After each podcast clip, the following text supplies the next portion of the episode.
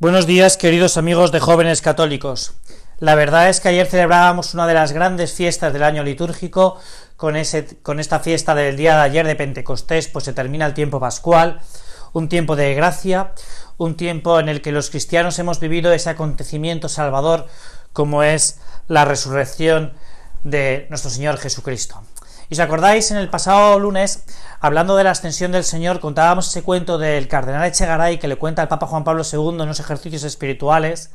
En un determinado momento, en ese cuento, se contaba el cardenal Echegaray que el Espíritu Santo cuando sube, bueno, el Espíritu Santo no, el Señor cuando sube, acompañado del arcángel San Gabriel, le dice que les va a enviar el Espíritu Santo a esos doce que van a ser su luz en este mundo.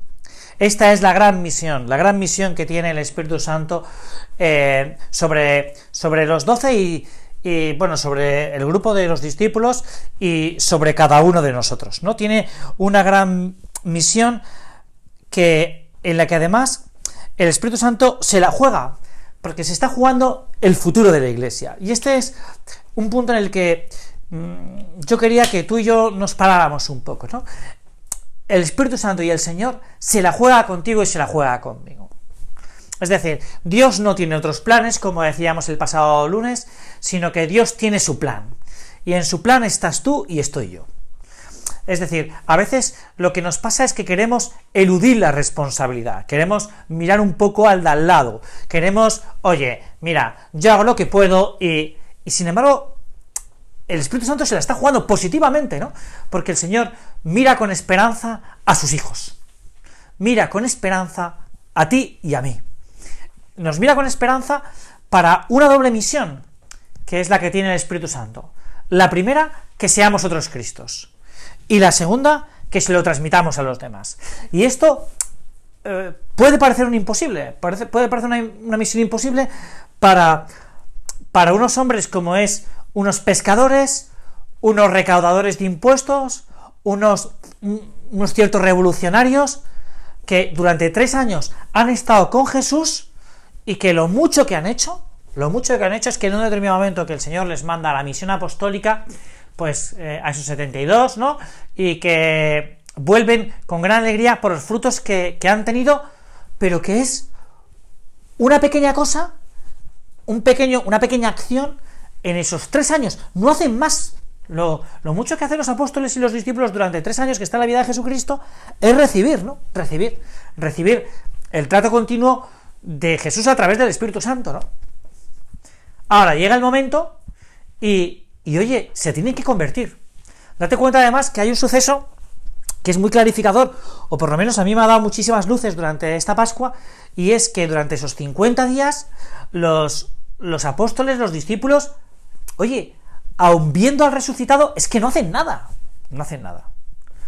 Podríamos decir que la misión que tiene que realizar el Espíritu Santo el día de Pentecostés es, es que es imposible, ¿no? Pero ahí está la frase de la Sagrada Escritura, que es que para Dios no hay nada imposible. Es decir, tú puedes ver tus miserias, tus defectos, tus pecados, tus, tus egoísmos, tus amarguras, tus resentimientos, tus, yo qué sé, tu pereza, todo. Y puedes decir, pero Dios puede hacer conmigo que sea santo, que sea santa, pero Dios de verdad puede sacar de aquí una catedral. Pues mira, lo que podemos decir con seguridad es que sí.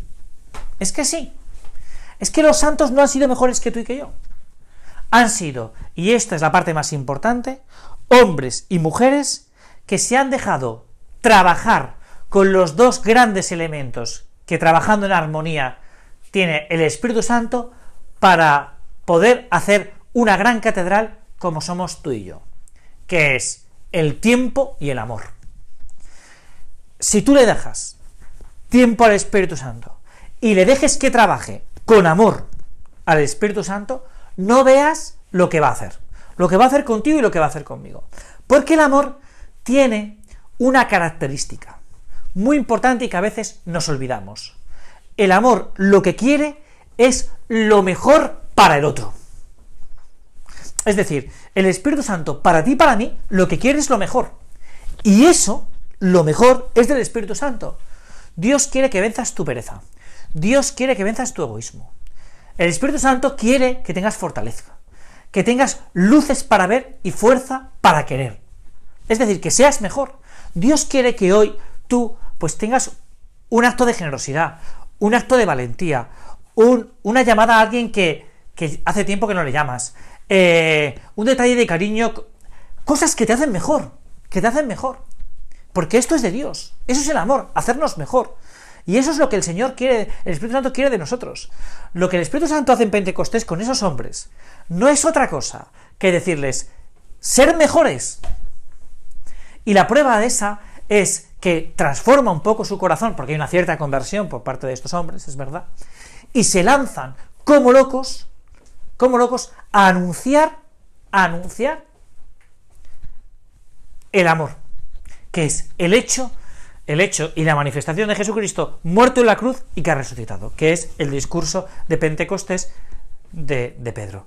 Es muy interesante, y perdonar que haga un salto aquí, eh, un poco en el vacío, pero es muy interesante el día de Pentecostés, porque date cuenta la fuerza con la que la fuerza que tiene el Espíritu Santo que sin tener WhatsApp, Instagram, Facebook, Twitter, redes sociales, los apóstoles, una vez que viene el Espíritu Santo, se lanzan a la calle y son capaces, sin tener ninguna red social, de congregar a más de 3.000, 4.000 personas en una plaza, es decir, empezarían saliendo a la calle diciendo, oye, tenemos algo que deciros y tal.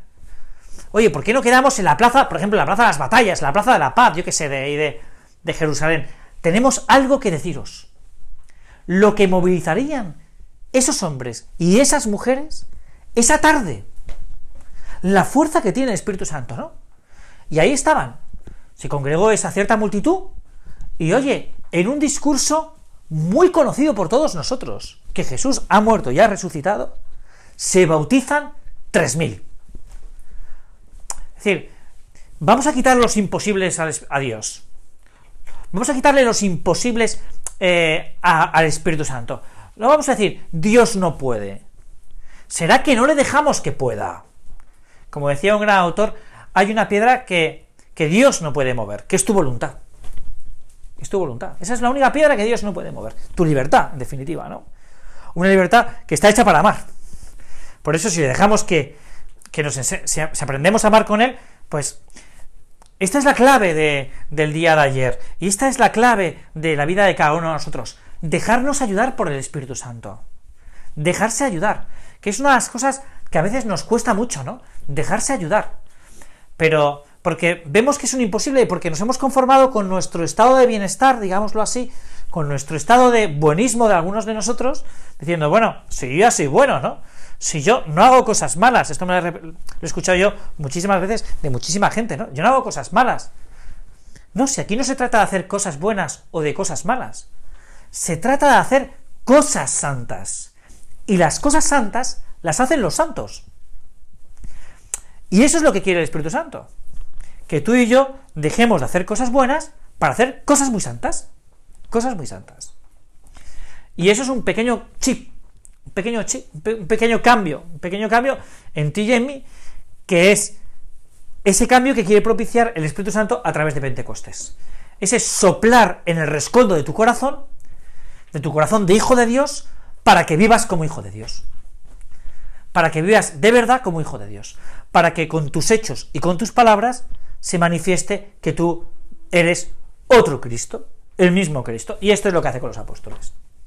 Esto es lo que hacen los apóstoles en la tarde en esa tarde, en esa tarde mágica de Pentecostés, que es una tarde mágica para la vida de la iglesia, ¿no?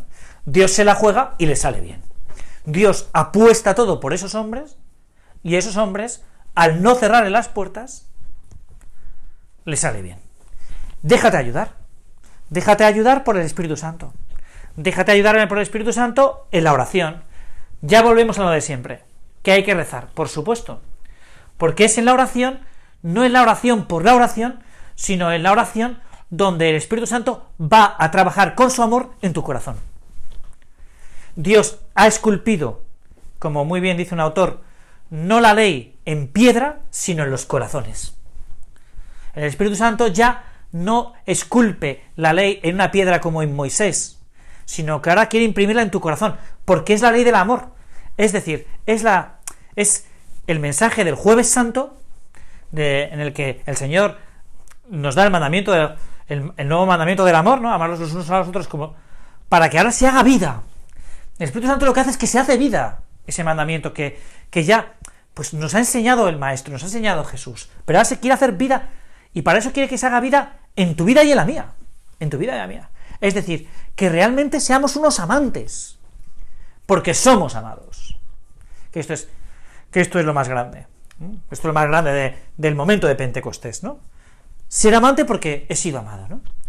Bueno, me, he visto que he dicho muchas cosas y, eso en cierta medida me preocupa un poco, ¿no? Porque a lo mejor la gente, pues, dice, joder, cuánta información. Pues nada, mira, eh, yo el consejo que te doy es que si quieres, si quieres, pues eh, escuches este podcast eh, el día de hoy, este lunes, ¿no?